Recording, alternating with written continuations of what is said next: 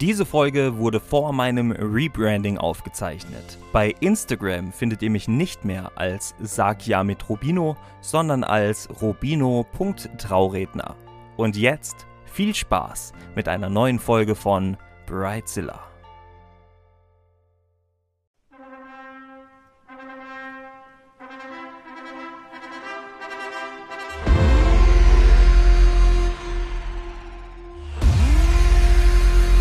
Und damit sage ich herzlich willkommen zu einer neuen Folge von Bridezilla, dem Hochzeitspodcast für alle Hochzeitspaare, die, die es irgendwann sein möchten, Dienstleister und hochzeitsverrückte Menschen.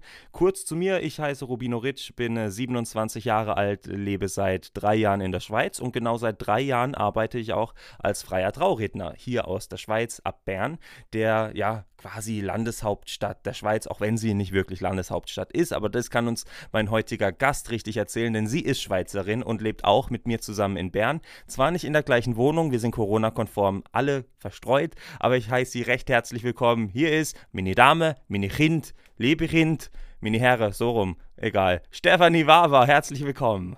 Ja, vielen Dank, Robino. Schön, darf ich hier sein. Ja, und du hast einen ganz, ganz spannenden Weg. Du warst damals Eventmanagerin in der Vergangenheit bei, aber jetzt Achtung, es ist äh, ziemlich, also es hört sich so langweilig an, bei einem Vermögensberater. Wie kommt man dann zu so einem emotionalen Part wie der Hochzeitsplanung? Ja, das ist tatsächlich ein interessanter Weg, den ich da eingeschlagen habe. Ja, ich komme tatsächlich aus der Finanzbranche. Ich ähm, habe lange bei einem Vermögensverwalter gearbeitet habe da ähm, unter anderem Events organisiert und geplant und durchgeführt, habe aber auch, ähm, war auch im Bereich Risk und Compliance tätig, also wirklich ganz, ganz was anderes. Und, ähm, aber Hochzeiten haben, begleiten mich eigentlich seit vielen, vielen Jahren. Ich habe immer wieder äh, Hochzeiten organisiert von Freundinnen und Freundinnen und ähm, hatte immer großen Spaß daran, dies zu machen. Und ähm, dann habe ich das über mehrere Jahre so nebenbei immer ein bisschen gemacht und irgendwann kam dann der Zeitpunkt, wo ich ähm, mich dafür entschieden habe, das richtig zu machen und wirklich professionelle Hochzeitsplanerin zu werden. Und das bin ich heute und heute stehe ich da mit meiner Firma. Die hat sich auch weiterentwickelt. Du machst jetzt auch wieder Eventplanung. Also es gibt jetzt quasi noch die äh, Eventplanerin, ich glaube, so heißt sie, oder? Eventplaner, genau. Ja, und ich habe mich äh, dich ausgesucht, weil du natürlich in Bern bist, du bist in meinem Netzwerk und ich habe gesagt, ich möchte hier ähm, im Podcast eine kleine ja, Folgenreihe starten, wo wir zusammen, also viele verschiedene Dienstleister für euch da draußen, quasi so die perfekte Hochzeit auf die Beine stellen. Wir fangen eben heute an mit der Stefanie. Sie ist eben professionelle Hochzeitsplanerin. Da das komplette Thema aber so komplex ist, sprechen wir heute mal so ganz grob eine halbe Stunde drüber, wie man so eine perfekte Hochzeit planen könnte, was unbe unbedingt dazugehört. Äh, eben aus der Sicht natürlich von einer Hochzeitsplanerin, aber um die Zusammenarbeit mit der Hochzeitsplanerin selbst geht es dann irgendwann in ein paar Folgen, hoffentlich auch wieder mit der Stefanie. Und in den nächsten Folgen sprechen wir dann über den Brautstrauß, über den perfekten Hochzeitstanz, das perfekte Brautmake-up und, und, und. Und am Ende könnt ihr dann vielleicht eure perfekte Hochzeit leichter und einfacher planen. Aber ich möchte es auch hier nochmal schnell sagen, das, was wir hier besprechen, ist keine Vorgabe für euch da draußen. Nicht, weil wir das sagen, ist eure Hochzeit perfekt, sondern sie ist dann perfekt, wenn ihr euch mit allem wohlfühlt, was ihr geplant habt. Das, was wir hier besprechen, sind Ideen, Tipps und Vorschläge. So, Stefanie. Und jetzt die Frage der Fragen. Was macht denn so die perfekte Hochzeitsplanung, vielleicht ja auch in der Schweiz, aus? Ja, die Frage aller Fragen. Ne? ähm, bevor ich diese Frage beantworte, möchte ich da auch noch kurz auf deinen Input eingehen, den du da gegeben hast. Ähm, auf, diese, das, was wir jetzt da besprechen, das ist wirklich nicht abschließendes. Und ich habe manchmal ein bisschen das Gefühl, dass die Braupaare sich sehr schnell stressen lassen von all diesen Checklisten und Möglichkeiten. Und, äh, und ähm, ich glaube, es ist, soll soll einen Weg aufzeigen, eine Möglichkeit aufzeigen, aber es ist nicht ein Muss. Also ich habe schon Hochzeiten organisiert, da haben wir alles anders gemacht, als auf diesen Checklisten steht und am Schluss hatten wir trotzdem eine perfekte Hochzeit. Also das, ich möchte ein bisschen den Druck rausnehmen, den Braupaaren. Aber es ist natürlich immer eine, eine gute ähm, äh, Vorlage, wie das man da hinkommen könnte.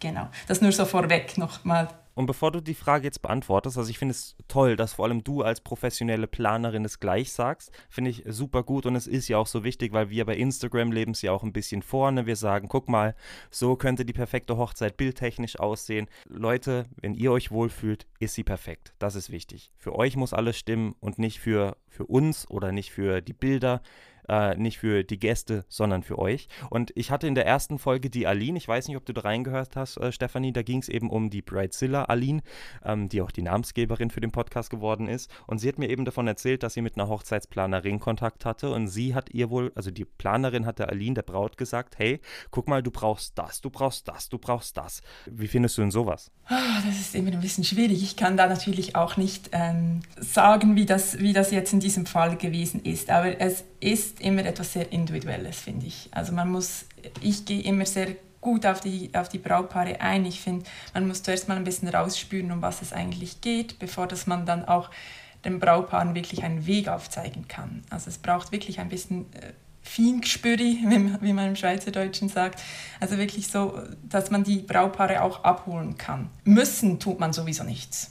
Also es geht um die eigene Hochzeit, es geht um die Hochzeit der Brautpaare und müssen tut niemand irgendwas. Das sind nur Erwartungshaltungen, die von außen bestehen.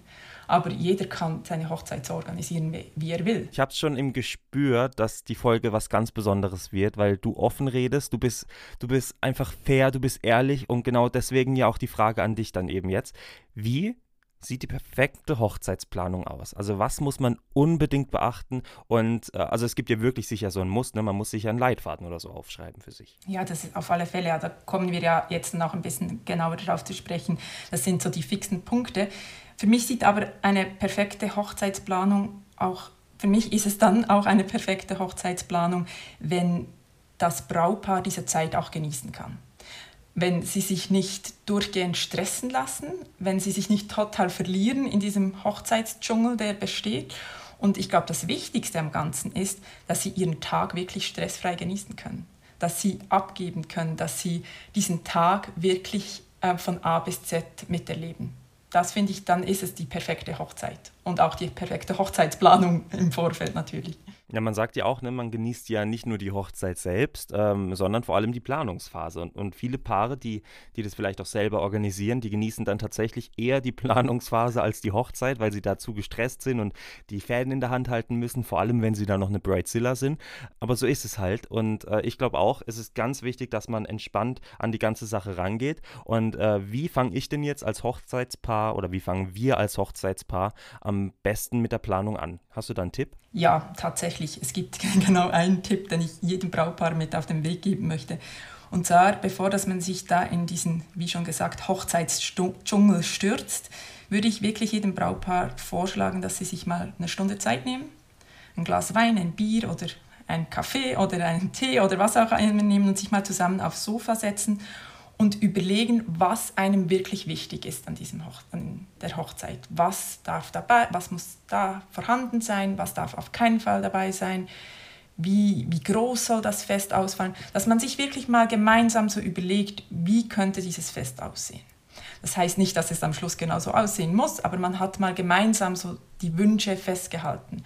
Und aus diesen Wünschen heraus kann man dann wirklich in die Planung gehen. Aber ich würde mich nicht direkt reinstürzen, das ist am Schluss nur noch verwirrender, als es sowieso schon ist. Also wirklich das das mal überlegen, was man effektiv will, finde ich ganz, ganz wichtig. Und von was für einem Zeitabstand zur Hochzeit sprechen wir da? Also wann sagst du, ist es am sinnvollsten, vielleicht vor allem stressfrei mit der Hochzeitsplanung anzufangen? Ja, optimalerweise hätte ich mal gesagt, vielleicht eineinhalb bis ein Jahr vorher. Ist aber natürlich früh, ich weiß. Es gibt einfach gewisse äh, Punkte, die da beachtet werden müssen. Das ist zum einen, dass die Locations immer sehr früh schon ausgebucht sind. Das ist eigentlich fast die größte Herausforderung. Ja, man hat halt dann auch genügend Zeit, sich wirklich um alle Punkte zu kümmern. Aber das heißt nicht, also es kann auch in sechs Monaten eine Hochzeit geplant werden, auch in drei Monaten. Also es ist praktisch alles möglich, wenn man kompromissbereit äh, ist und auch ähm, ja, ein bisschen flexibel mit den Daten und ähm, dann geht fast alles. Aber ich glaube, optimal ist es wirklich so vielleicht ein Jahr im Vorfeld. Um ein bisschen so aus dem Nähkästchen zu plaudern, was ist die kürzeste Hochzeitsplanungsphase, die du für ein Brautpaar bis jetzt hattest? Ich hatte mal eine Hochzeit, da habe ich in drei Wochen habe ich einfach die Feinplanung gemacht. Da muss ich aber sagen, die, das meiste hatten sie schon, also wie so Fotograf und Location und Trauung und so, das stand eigentlich alles schon fest, aber ich habe wirklich innerhalb von drei Wochen dann die Feinplanung gemacht. Es war stressig, das kann ich sagen.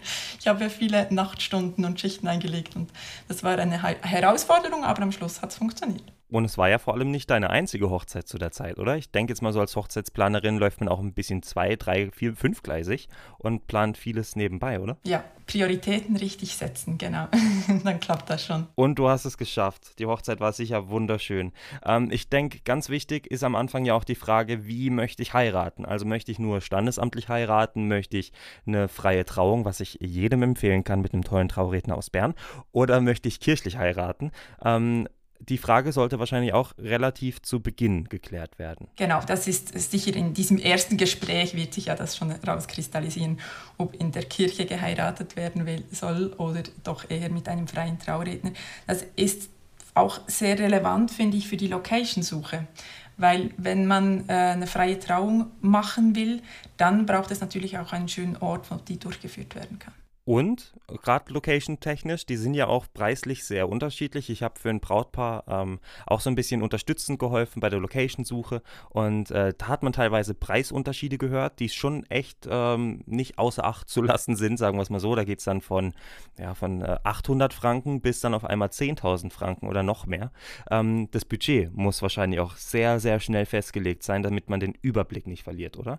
Und wenn ja, wie legt man am besten das Budget fest, wenn man gar keine Ahnung hat, was eine Hochzeit kostet? Ja, also das, die Budgetierung, das ist für mich einer der ersten Punkte, die erledigt werden müssen. Das ist ganz klar. Das heißt, mal so ein Grobbudget erstellen.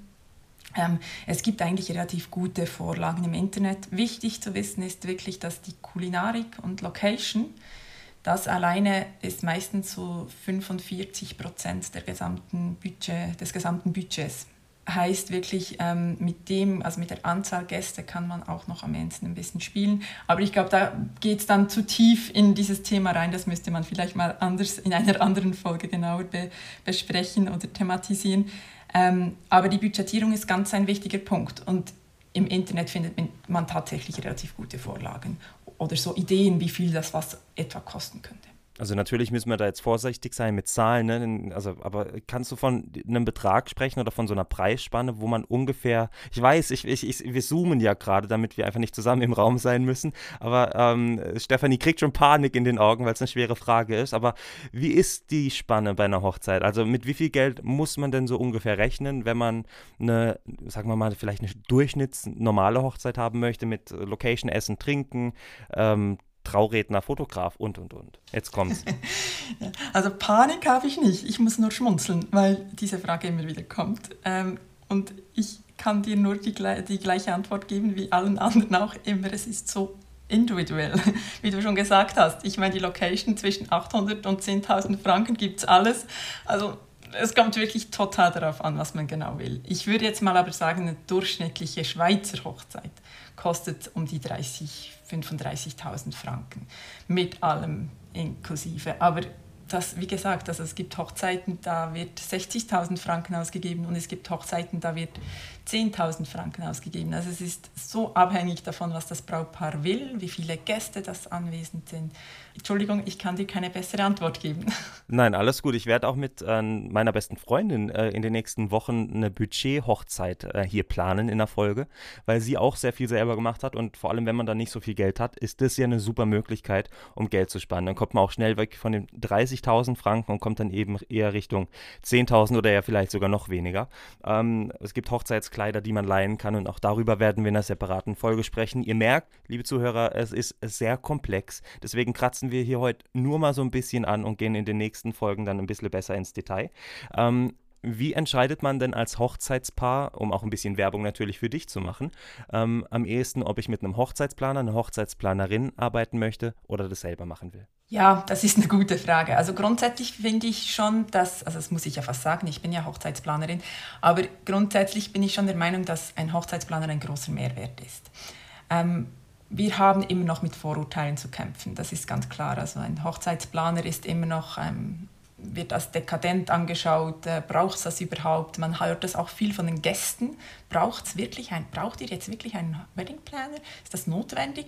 Und ich glaube, genau aus diesem Aspekt ist es dann manchmal auch noch schwieriger, wirklich diesen Schritt zu wagen, einen Hochzeitsplaner zu engagieren oder schon anzufragen. Grundsätzlich ist es nichts anderes als eine, jede andere Hochzeitsdienstleistung. Also es ist ein, für einen Fotograf gibt man Geld aus, für einen Trauredner gibt man Geld aus, für, für, die, äh, für einen Musiker gibt man Geld aus. Also es ist eigentlich nichts anderes als das. Und für ein so großes Fest, es ist einfach sehr aufwendig, das zu organisieren und wirklich an alles zu denken und sich zurechtzufinden. Und es gibt ja auch die Möglichkeit, dass man eine Teilplanung macht, dass ich nur unterstützend zur Seite stehe und so den Weg weise und sie dann den Tag selber organisieren und so. Also es gibt so viele Möglichkeiten und ich versuche wirklich immer individuell auf die Braut Wünsche der Brautpaare einzugehen. Grundsätzlich, je früher ich kontaktiert werde, umso besser kann ich natürlich ihnen auch Tipps geben und ihnen helfen, diesen Weg zu finden. Aber ich habe auch häufig Brautpaare, die sich schon für eine Location entschieden haben und dann kommen, weil sie merken, dass sie einfach nicht weiterkommen.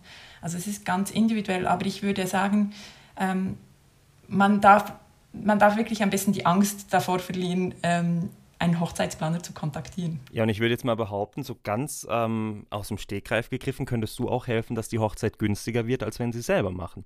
Ähm, weil du ja vielleicht auch nochmal ein bisschen die anderen Kontakte ja auch hast. Ne? Du kennst vielleicht einen Dienstleister, der dann auf einmal nur 50 Prozent von dem Preis kostet, den das Brautpaar vielleicht hätte. Ähm, oder weiß auch ganz genau, okay, das braucht ihr vielleicht doch nicht, weil ihr das gar nicht wollt. Genau, das ist ganz klar. Also ich weiß natürlich auch, je nachdem, wie viel eine Location kostet oder wie das was berechnet wird und so. Das ist ganz klar. Ähm, das kann durchaus auch Kosten sparen. Ich, aber mit einem Hochzeitsplaner zu heiraten ist nicht per se billiger, es ist aber auch nicht per se teurer. Also wie gesagt, das ist eine sehr individuelle Geschichte. So, und gerade letzteres war ganz wichtig. Es ist eben per se nicht teurer, mit einem Hochzeitsplaner zu sprechen. Muss es zumindest nicht, wenn man den richtigen wählt. Ähm, aber bevor es ja dann auch mal richtig losgeht, muss man ja dann auch den Termin festlegen. Da stelle ich mir immer die Frage, okay, wonach entscheide ich denn, wann ich heirate? Ich möchte wahrscheinlich im Sommer heiraten, dann habe ich trotzdem sehr viele Termine frei. Ich habe dann wahrscheinlich nur Freitag, Samstag von der Location. Äh, wie lege ich mich als Hochzeitspaar denn am besten und am sinnvollsten auf einen Termin fest? Ja, das ist eine schwierige Frage. Also es gibt ja Brautpaare, die wissen ganz genau, ich will im August heiraten. Dann ist es ja nicht so schwierig, da gibt es dann nicht mehr so viele Daten, die zur Verfügung stehen. Aber grundsätzlich darf man sich, glaube ich, schon mal überlegen, was einem am meisten zusagt von der Jahreszeit. Also Sommer, Hochsommer ist auch immer heiß. Die Herren, die wissen, was, von was ich da spreche. Und ähm, ja, in den Übergangszeiten, Frühling, Herbst, hat man manchmal nicht so die Wettersicherheit, hat man zwar im Sommer auch nicht. Winter kann auch wahnsinnig schön sein. Also ich glaube, es lohnt sich, wenn man vielleicht auch mal ein bisschen Bilder anschaut von den jeweiligen Jahreszeiten, wie so eine Hochzeit aussieht, auch mit den Blumen, mit der was für Farben das es in der, Natur gibt. Das finde ich manchmal auch noch einen wichtigen Punkt. Und dann vielleicht auch ein bisschen Rücksicht auf die Gäste nehmen. Also Sommerferien, wenn alle weg sind, ist es für die vielleicht schwieriger, sich den Tag freizuhalten, als vielleicht irgendwie im August, September, Oktober, keine Ahnung. Oder im Mai oder Juni, wann auch immer. Oder eben dann im Winter. Ich finde eine Winterhochzeit wirklich was ganz Tolles, aber ähm, das sehen nicht alle. so. Man muss gerne Schnee haben. Ich kann das nur zurückgeben. Ich habe am, ähm, also heute, wenn die Folge online kommt, habe ich ein Fotoshooting im Schnee, solange das Wetter mitspielt. Und dann solltet ihr jetzt bei Instagram bei mir bei Sag ja mit Rubino die ersten Bilder auch sehen können, zumindest in den Stories. Und da stellen wir quasi einen Style-Shoot, eine Hochzeit nach im Winter und möchten euch mal zeigen, wie das geht, wie das aussehen kann. Vor allem eben auch jetzt während Corona mit Abständen und das alles ziemlich intim. Schaut unbedingt mal vorbei und Winterhochzeit ist einfach romantisch mit Lagerfeuer, Schnee, Bäumen, Blockhütte kann sehr schön sein. Die Einladungskarten, wann verschicke ich denn die dann? Also wahrscheinlich erstmal eine Save-the-Date-Karte, oder? Damit man noch ein bisschen Spielraum hat vielleicht auch. Ja, also die würde ich erst verschicken, wenn man die Location hat. Die Save-the-Date-Karte jetzt? Ja, genau. Also zuerst wird die Location gesucht. Zuerst, also man muss man von vorne anfangen. Zuerst wird mal eine Gästeliste erstellt, damit ihr wisst, wie viele Gäste das ihr überhaupt einladen möchtet. Dass ihr eine gewisse Anzahl habt. Und ja, damit ich weiß, wo das hin muss. Ne? Genau, ne? vielleicht auch noch ganz genau wichtig. das finde ich einen ganz wichtigen Punkt. Und dann wird mal ein Budget erstellt und dann äh, eben vorher überlegt, soll sich jeder mal überlegen, was einem wichtig ist und dann kann man dann mal auf die Suche nach einer Location gehen. Und wenn man die Location bestätigt hat, kann man dann ein Save the Date verschicken, weil dann hat man ein Datum. Vorher würde ich da noch nicht verschicken, weil man weiß ja nie genau, wann, ob man dann wirklich an diesem bestimmten Datum wirklich äh, eine Location findet. Gut, das ist tatsächlich ziemlich wichtig, ne? weil sonst haust du direkt die nächste Karte raus. Liebe Leute, es tut mir leid, wir haben dann tatsächlich doch keine Location an dem Datum gefunden, das wäre doof. Ähm, wie geht es dann genau weiter, sobald dann die Save the Date-Karte raus ist? Ja, dann geht es mal darum, so ein bisschen eine Grobplanung zu erstellen. Also sich mal so ein bisschen überlegen, wie der ganze den ganzen Tag aussehen könnte. Und dann geht es sicher darum, mal so die Dienstleister, die Hochzeitsdienstleister herauszufiltern. Was passt zu einem, welcher Trauredner passt zu einem, welcher Fotograf sagt einem zu. Also dass man da wirklich auch dann diese Dienstleister sich zusammensucht und mit denen Gespräche führt. Und ähm, Hochzeitskleid suchen, auch ein wichtiger Punkt. Dann, ähm, ja, wenn man dann alles so hat, was da dazugehört, ähm, kann man dann sich da langsam um die Feinplanung kümmern. Aber wichtig ist wirklich so, man geht eigentlich vom Groben ins, ins Feine rein. Also das ist, äh, glaube noch so wichtig, um sich zu merken. Hm, also erstmal quasi so das komplette Gesamtpaket irgendwie grob zusammenstellen und dann tatsächlich, also ich kann ja aus meiner Sicht sprechen, man bucht zum Beispiel den Trauredner, hat die ganzen Gespräche mit dem Trauredner, ähm, entscheidet sich für einen und dann geht es ja bei mir auch erst dann los, tatsächlich in die Feinplanung. Das heißt, man lernt die Geschichte vom Paar kennen, schreibt daraus dann die Rede, Rede und dann geht es am Schluss zur Hochzeit. Also so ähnlich wird es ja bei jedem anderen Dienstleister auch ablaufen. Ähm, Thema Gastgeschenke, die ja dann auch irgendwann aufkommen. Das macht man ja dann wahrscheinlich, wenn man dann irgendwann mal Zeit und Lust hat, um sich vielleicht auch kreativ ja, austoben zu können, um vielleicht auch so ein bisschen einen Ausgleich zu haben zur generellen Planung. Gibt es denn da irgendwelche Trends, was so ähm, bei den Gastgeschenken ganz angesagt ist? Ja, der Trend ist gar keine Gastgeschenke zu geben. Tatsächlich. Das habe ich mir für meine Hochzeit zum Beispiel auch überlegt. Also ich bin doch das, ich bin das Gastgeschenk als Bräutigam. Also das reicht doch. Total, oder? Es ist tatsächlich, also ich erlebe häufig, dass keine Gastgeschenke mit, mitgegeben werden. Also ich bin da vielleicht ein bisschen voreingenommen, vielleicht weil ich dann immer am Schluss noch aufräume und dann all die liegen gebliebenen Gastgeschenke sehe und die wieder einsammle und am Schluss dem Brautpaar wieder zurückgeben muss und die sind immer ein bisschen traurig, dass die nicht mitgenommen wurden, weil sie einfach vergessen gegangen sind. Also von dem her, ich, ich, ich persönlich würde, glaube den Aufwand und das Geld fast lieber in was anderes investieren als in Gastgeschenke. Nicht böse gemeint, aber ein Tipp von mir. Ja, gleiches sage ich aber auch mit der freien Trauung zum Beispiel. Stephanie kennt das sicher auch. Ähm, es gibt viele Paare, die legen ein Taschentuch zum Beispiel parat, machen das noch ganz schick in einer schönen, äh, in einer schönen Schachtel oder in einer schönen Verpackung, um zu sagen, hier für die Freudentränen. Auch das und so Fächer bleiben meistens liegen und landen danach im Müll. Das finde ich auch immer sehr, sehr schade. Auch gerade, was ja am Schluss die Umwelt wieder angeht, oder? Das kennst du wahrscheinlich genauso. Genau, genau. Das ist genauso. Da kann ich dir nur zustimmen. Okay, dann haben wir jetzt ein bisschen die Hochzeit schon mal geplant. Wir sind auch schon leicht am, an der Feinplanung. Und jetzt kommt der Schrecken der Braut oder auch des Bräutigams. Was, wenn sich das Schwiegermonster einmischt, Stefanie? Hast du da einen Tipp, um damit besser umgehen zu können? Tatsächlich, bucht einen Hochzeitsplaner oder eine Hochzeitsplanerin. Weil, die, Weil du dann das Schwiegermonster quasi wie so ein, wie so ein Dompteur abhältst. Genau, genau. Ja, aber das ist tatsächlich ein Vorteil. Also äh, viele Brautpaare schieben mich dann auch ein bisschen vor. Und ähm, ich äh, kann mich da teilweise schon ähm, mit den mit den doch meistens sehr an, angenehmen und netten Müttern auseinandersetzen. Das passt schon. Also ich, ich habe da schon, genau, ich habe da schon viele, viele ähm, ein bisschen zurückhalten können. Jetzt wollte ich gerade die Frage der Frage stellen, ähm, ist, da, ist es dann so, dass gar nicht die Braut so das Bridezilla ist, sondern eher das äh, Schwiegermonster die äh, krassere Hürde ist bei der Hochzeitsplanung? Würde ich so nicht sagen, nein. Also ich hatte schon, schon alles. Ich glaube, ich hatte auch schon ähm, Bräut, äh, Ehemänner, zukünftige Ehemänner, die so ein bisschen die Tendenz zur Bridezilla hatten. Wie sagt man das auf, äh, für den Mann? Was ist denn das? Also Bräutigam heißt ja Broom, also ich glaube es heißt Broom. Aber ja, Groomzilla? Ja, ne? Heißt es Broom oder, Groom oder ja, Broom? Keine. B oder G? Das Groom, ist Groom, Groom, Groom. Okay. Ja, mit eben, G. weil Broom heißt, also mit B ist es, glaube ich, der Besenstiel oder der Besen. ne, von, von Wicked, vom Musical. So, okay. Gehen wir weiter zur Hochzeitsplanung. Irgendwann muss ja auch dann geklärt werden, wer ist mein Trauzeuge, wer ist meine Trauzeugin. Ich glaube, das ist tatsächlich auch in der Schweiz, in Deutschland genauso noch verpflichtend, oder? Dass man quasi beim Standesamttermin einen Zeugen dabei hat. Und wie würdest du die Person aussuchen oder einen Tipp geben, um die Person auszusuchen? Ja, also für mich sind das zwei, das ist vielleicht noch wichtig. Ich finde, das sind für mich zwei verschiedene Paar Schuhe. Und zwar zum einen sind das die Trauzeugen und zum anderen ist das der Tatschmeister oder der Zeremonienmeister, wie man glaube in Deutschland sagt. Äh, in der Schweiz nennt man das Tatschmeister. Komisches Wort auch. Aber ähm, also ich glaube, die Trauzeugen sollen wirklich die Person sein, die sich um das Wohl der, des Braupaares kümmert. Also die, die da sind, die helfen und so weiter und so fort.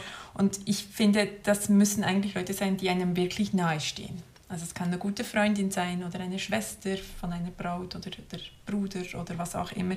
Es muss, muss, muss auch nicht Frau und Mann sein, überhaupt nicht. Also ich hatte auch schon, dass zwei Männer unterschrieben haben oder zwei Frauen.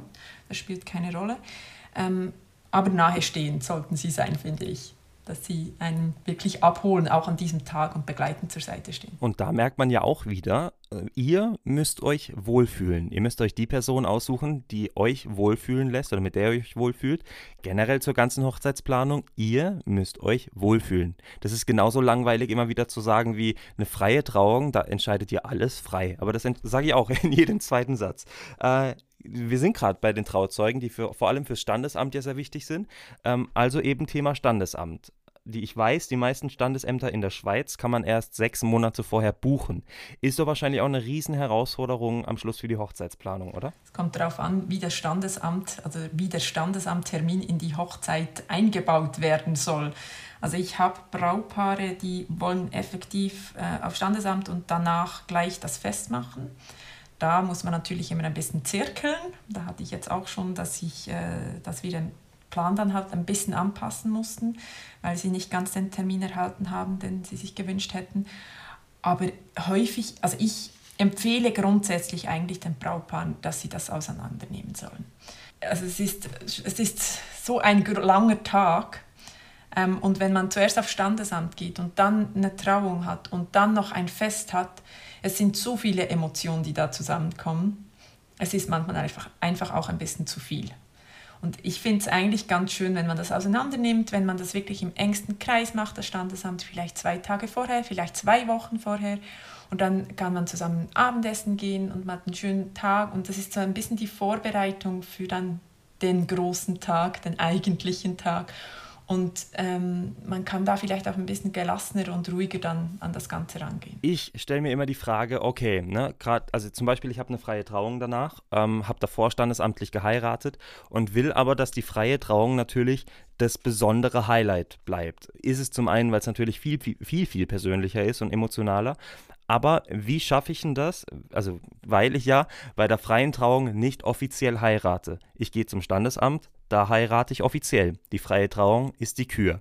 Also, wie schaffe ich das emotional trotzdem vielleicht auf der gleichen Ebene oder eben sogar die freie Trauung höher zu stellen als Brautpaar vom Gefühl, aus deiner Sicht? Ich glaube, das gibt sich automatisch, weil das Standesamt ist meistens nicht so eine emotionale Geschichte. Ich meine, sind wir ehrlich, da geht man rein, unterschreibt und geht eigentlich wieder raus. Also es ist, selbstverständlich ist es ein schöner Moment, aber es ist ja eigentlich ähm, nicht pure etwas... Bürokratie. Äh, genau, das hast du jetzt schön ausgedrückt. Genau, pure Bürokratie. Es ist nichts Emotionales dabei, außer dass man vielleicht selber irgendwie eben unterschreibt und irgendwie merkt, jetzt ist es echt soweit. Dann kann es natürlich sehr emotional sein. Aber so eine freie Trauung, also ich würde das gar nicht miteinander vergleichen. Also es sind zwei total verschiedene Paar Schuhe, meiner Meinung nach. Seht ihr? Und jetzt hat die Stefanie unbewusst für mich Werbung gemacht. Ich finde das toll. Oder generell für die freie Trauung. Ist wirklich eine sehr schöne, sehr schöne Art und Weise zu heiraten. Okay, jetzt sind wir ungefähr ein halbes Jahr vor der Hochzeit. Wir haben die Schwiegermutter, das Schwiegermonster geklärt, im Optimalfall mit der Stefanie. Ähm, was würdest du dem Brautpaar jetzt raten, wenn noch die Feinplanung schon so ein bisschen angegangen wurde, was jetzt noch sehr wichtig ist, so kurz vorher? Ja, das sind so ein paar Sachen, wie sich mal überlegen, ob man Hochzeitstanz haben will. Vielleicht müsste man da mal noch einen Kurs buchen falls das gewünscht wird. Oh, übrigens, in zwei Wochen, in zwei Wochen gibt es genau dazu eine Folge und ich glaube, das wird sehr, sehr spannend mit einer fast schon richtigen Shopping Queen von Guido Maria Kretschmer. Nur so kurz angeteased. Okay, Hochzeitstanz weiter. Genau, Hochzeitstorte, um die muss man sich noch kümmern. wenn man den Dienstleister schon ausgesucht hat, dann mal besprechen, was man genau will. Ähm, es gibt aber auch viele Hochzeitspaare, die sich irgendwie erst sechs Monate vorher um die Hochzeitstorte kümmern. Das reicht normalerweise auch, weil ein Cake Designer kann ja im Normalfall mehrere Torten produzieren für einen Tag. Also der ist nicht, man hatte den Dienstleister nicht vor Ort, also der kann mehrere Sachen machen und das sind eigentlich nicht die Dienstleister, die man als erstes buchen muss. Genau. Und ähm, so Übernachtungen finde ich noch einen wichtigen Punkt. Ähm, sich überlegen, wo dass die Gäste übernachten müssen, können, dürfen. Und dann so ein bisschen das Rahmenprogramm auch anfangen zu planen. Wann soll was passieren? Ein bisschen mehr in die Feinplanung. Gibt es irgendwie, soll noch, soll es Präsentation geben? Wo gibt es da Zeitspannen, wo wirklich Zeit dafür ist? Genau. Und dann so um das Styling der Braut muss man sich auch sicher auch Gedanken machen. Genau, es geht dann wirklich so ein bisschen mehr in die Feinplanung rein. Und ähm, was ich auch noch einen wichtigen Punkt finde, falls man Kinder dabei hat, darf man sich gerne auch überlegen, wie man die Kinder ein bisschen beschäftigen will. Jetzt pass auf, das ist ein guter, guter Punkt. Ich hatte bis jetzt ungefähr elf Hochzeiten letztes Jahr und auf keiner einzigen Hochzeit war ein Kind. Ist es ein Trend, dass die Brautpaare sagen, okay, wir verzichten auf Kinder wegen der Unruhe oder gibt es einfach nicht so viele Kinder oder liegt da was anderes als Grund dafür dazu dabei? Also ich glaube, die Kinder, die gibt. Aber ich glaube auch, dass die Eltern es wahnsinnig genießen, wenn sie mal ohne ihre Kinder irgendwo hin dürfen. Ich gehöre übrigens auch dazu. Also von dem her, ich glaube einfach tatsächlich, dass die Eltern es genießen, wieder mal ein bisschen zu feiern. Und das geht natürlich definitiv besser, wenn die Kinder nicht dabei sind. Es, es ist tatsächlich, es zeichnet sich viel häufig ab. Also ich habe auch ganz viele Hochzeiten, wo die Kinder nicht dabei sind, wo das explizit gewünscht wird. Ähm, es gibt natürlich auch. Ah, das, wirklich, dann schreiben die quasi ja. in die Einladung rein, ihr kommt, aber ohne Kinder. Genau, ein bisschen netter, ein bisschen netter formuliert, aber eigentlich ist es diese Aussage, genau. Wird aber äh, sehr gut akzeptiert weil genau, also es ist ja der Wunsch des Brautpaares und ich finde das auch überhaupt nicht etwas Böses oder so, sondern es geht wirklich darum, dass man mit den Gästen ja vielleicht bis spät in die Nacht hinein feiern möchte. Und das geht einfach besser, wenn nicht die Kinder dabei sind, weil die Eltern dann die Kinder ins Bett bringen müssen und dann vielleicht auch früher gehen. Also, und man, die Eltern sind dann meistens auch nicht ganz gleich entspannt. Und äh, ich finde ja diesen Wunsch absolut ähm, legitim. Na, und vor allem ist es ja so, dass äh, die meisten Kinder auf einer Hochzeit ja ziemlich schnell gelangweilt sind, weil ja, halt einfach nie, sie können nicht so viel damit anfangen, auch gar nicht mit der Liebe. Das ist ja eklig, das ist lustig und das will man als Kind gar nicht. Und äh, ich sage es halt auch als freier Trauredner, ich habe nichts, wenn Kinder auf der Hochzeit sind, aber das Schlimmste, was fast passieren kann, wenn dann irgendwo in der Sitzreihe ein Baby anfängt zu schreien und nicht aufhört. Weil da muss der Gast gehen, es bringt Unruhe rein und es ist einfach gerade kein schöner Moment. Also ehrlich und offen kann man ja darüber auch reden. Aber wir sind jetzt ungefähr ein paar Wochen vor der Hochzeit. Was passiert jetzt? Weil jetzt sind die Brautpaare wahrscheinlich unglaublich nervös, unglaublich hibbelig. Wie kann man sich beruhigen? Ja, ich glaube, jetzt ist es wirklich an der Zeit, dass man sich einen Touchmeister sucht. Jemand sucht, der sich wirklich um die Planung vor Ort kümmert ich finde, das ist wirklich ein ganz wichtiger Punkt, dass man da auch abgeben kann, dass man gemeinsam mit dem ähm, Zeitpläne erstellt, Drehbücher, das hört sich immer so schlimm, schrecklich an, aber dass man sich wirklich überlegt, wer muss wann wo stehen, was muss gemacht werden, welcher Dienstleister muss um welche Zeit wo sein, bis wann muss er aufgebaut haben, dass man das wirklich gemeinsam vielleicht mit einem Touchmeister erarbeitet und ihm dann das vor der Hochzeit auch übergibt, dass der die Verantwortung hat an diesem Tag. Das finde ich ganz, ganz ein wichtiger Punkt, weil sonst kann man nicht loslassen.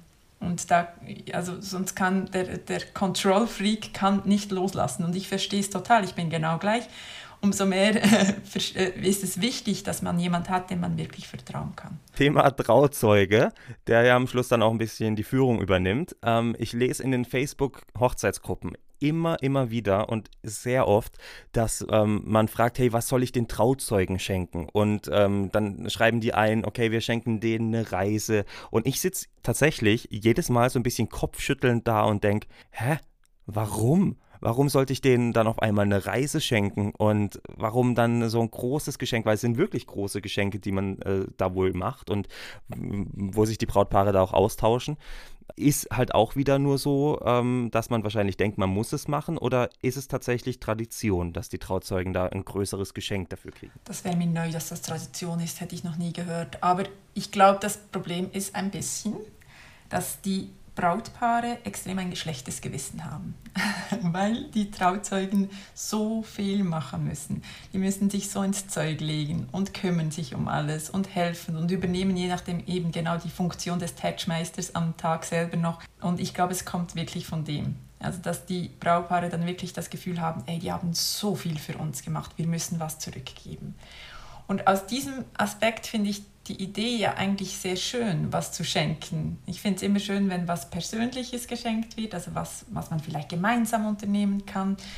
Ähm, aber ich, also ich äh, muss es es ja sicher nicht, aber ich finde der Gedanke dahinter ganz schön, weil wirklich die Trauzeugen sehr, sehr viel übernehmen müssen, wenn nicht irgendwie ein Hochzeitsplaner vor Ort ist und, oder von Anfang an mit involviert wird. Ist ja auch eine gute Möglichkeit am Schluss, sich zu entscheiden, ähm, was günstiger ist, den äh, Hochzeitsplaner zu engagieren oder am Schluss dann den Trauzeugen eine teure Reise auf die Malediven zu schenken. Ja, genau. Okay, am äh, Tag der Hochzeit dann eben äh, festlegen, wer quasi ein bisschen die Arbeit für einen übernimmt. Man kann sich dann quasi entspannen. Aber was ist so der ultimative Tipp, wenn irgendwas ähm, Grundlegendes, irgendwas sehr Wichtiges schief geht? Man muss sich wirklich gut vorbereiten gute, die richtige Vorbereitung ist alles. Also das ist auch bei mir so. Also auch an meinen Hochzeiten klappt nicht immer alles. Und ich finde es extrem wichtig, dass ich gut vorbereitet bin, dass ich alles für mich durchgeplant habe. Ich bin, wie gesagt, ein Kontrollfreak. Die Brautpaare müssen das nicht wissen, weil das schreckt meistens sehr ab. Aber ich bin wirklich sehr, sehr gut organisiert. Das heißt aber auch, dass ich sehr gut auf Unerwartetes eingehen kann. Und genau das würde ich eigentlich an auch mitgeben. Sich wirklich überlegen, sich gut vorbereiten und sich gut überlegen, wann was passieren muss. Und wenn dann was Unerwartetes kommt, kann man sehr gut darauf reagieren und auch ein, ein bisschen entspannter darauf reagieren, weil, weil man weiß, ah, ich muss noch das und das machen, dann kann ich das, was jetzt schiefgegangen ist, da noch reinquetschen und dann klappt das auch noch. Ich würde mal sagen, alle aktuellen Hochzeitspaare von Stefanie und alle, die es zukünftig noch sein werden, ihr habt es gerade nicht gehört, dass sie ein Kont äh, Kontrollfreak ist. Aber es ist ja auch positiv. Dann weiß man, okay, die Frau hat es in der Hand. Die Frau plant unsere Hochzeit wirklich so, dass wir am Schluss eine Traumhochzeit haben werden. Letzte abschließende Frage: Hochzeitstrends 2021. Ich weiß, Corona hat uns alle sehr fest im Griff und man kriegt noch nicht so viel mit, wie sich alles entwickelt. Aber hast du so einen Favorit an Hochzeitstrends für dieses Jahr? Ich finde es schwierig. Ich finde dieses Jahr ganz, ganz schwierig abzuschätzen, was kommt. Es sind, also die Trockenblumen haben wir gesehen in allen Variationen. Ich weiß nicht genau, ob die uns im 21 noch weiter begleiten werden. Ähm, das sind so wirklich die Trends, die ich extrem gesehen habe. Aber grundsätzlich so die freie Trauung wird uns sicher weiter begleiten, habe ich das Gefühl, so weg von, den, von dem äh, von dem Üblichen oder von dem, was von einem erwartet wird, zu dem, zu dem Individuellen, zu dem wirklich ähm, vielleicht ein bisschen ungewöhnlichen Festen. Das habe ich schon das Gefühl, dass die Leute auch immer mehr sich wagen auszubrechen. Ich hoffe, dass das weitergeführt wird, dass das nicht jetzt das Corona äh, da ein, uns einen Strich durch die Rechnung macht, weil ich finde es toll, wenn nicht jede Hochzeit genau gleich ist. Das finde ich wirklich toll.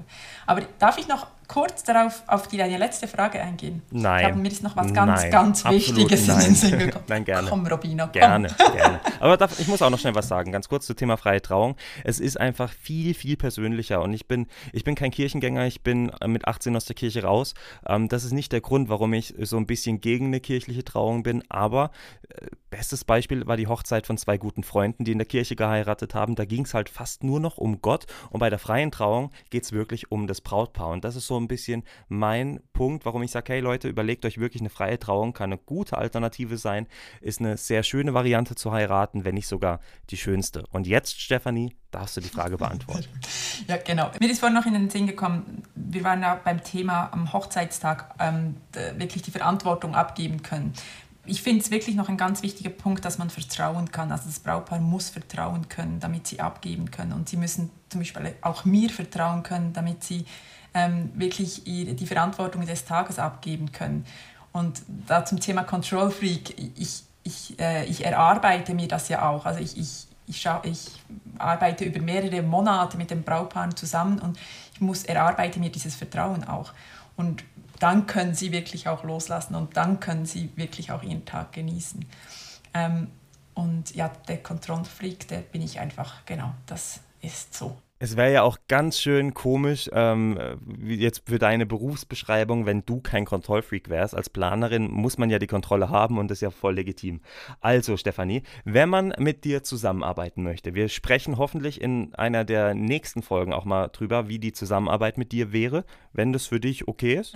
Auf jeden Fall, hat Spaß gemacht. Super, da freue ich mich. Und ähm, wie ist es trotzdem, wenn man jetzt schon sagt, hey, die Stefanie finde ich super sympathisch, wir sind gerade in der Hochzeitsplanung und sind eben mal interessiert, ein paar Infos von dir zu kriegen. Wie findet man dich? Wo findet man dich? Und vor allem, wann ist es am besten, mit dir Kontakt aufzunehmen? Also, man findet mich ganz einfach auf www.hochzeitsplaner.ch, aber Hochzeitsplaner ist auf Berndeutsch geschrieben. Das ist noch ein wichtiger Punkt, also Hochzeit, äh, das äh, genau. Mit Y. Mit Y, genau. Ähm, ihr findet mich unter diesem Namen auch auf Instagram und auf Facebook. Also am besten kontaktiert ihr mich ähm, so bald wie möglich. Würde ich mich natürlich sehr freuen. Aber ihr könnt mich jederzeit in eurer Hochzeitsplanung beiziehen. Das spielt keine Rolle, wann. Einfach dann, wenn ihr merkt, äh, es wird uns zu viel. Wir kommen nicht weiter. Oder wir verlieren den Faden und ähm, wir haben keine Zeit, das wirklich so umzusetzen, wie wir uns das wünschen. Und dann freue ich mich sehr, falls ich euch höre bald. Ich äh, lege euch das allen nur wärmstens ans Herz und ich hoffe, Stefanie, dass wir irgendwann in Zukunft auch zusammen auf einer Hochzeit äh, werden, sein werden. Vielleicht hört ja auch jemand zu, der sagt, hey, der Rubino sagt mir zu und die Stefanie und bam, schon haben wir eine gemeinsame Hochzeit. Auch ich freue mich natürlich, wenn ihr bei mir vorbeischaut, auch bei Instagram, sag ja mit Rubino oder dann auf meiner Homepage äh, www.freier-hochzeitsredner.ch. Ähm, ja, schaut vorbei, ähm, lernt uns kennen und hört vor allem die nächsten Folgen an, denn in der nächsten Folge geht es zum Beispiel direkt um das perfekte Braut-Make-up, dann eben um den perfekten Hochzeitstanz und ihr werdet am Ende tatsächlich so einen guten roten Faden bekommen mit vielen Tipps und Tricks für eure optimale Hochzeitsplanung. Aber wie gesagt, es sind alles nur Vorschläge kein Must-Have. Und in diesem Sinne, liebe Stefanie, sage ich vielen Dank, dass du dabei warst. Es hat super viel Spaß gemacht und ich freue mich auf die Folge, wo es dann wirklich um die Hochzeitsplanerin geht. Vielen Dank, Robina, durfte ich hier sein. Es hat wirklich großen Spaß gemacht und ich hoffe, ich konnte etwas Mehrwert generieren. Und ich wünsche euch einen ganz schönen Tag. So ein ganz, ganz klein, nein, wirklich sehr, sehr gut. Vielen Dank, Stefanie. Tschüss.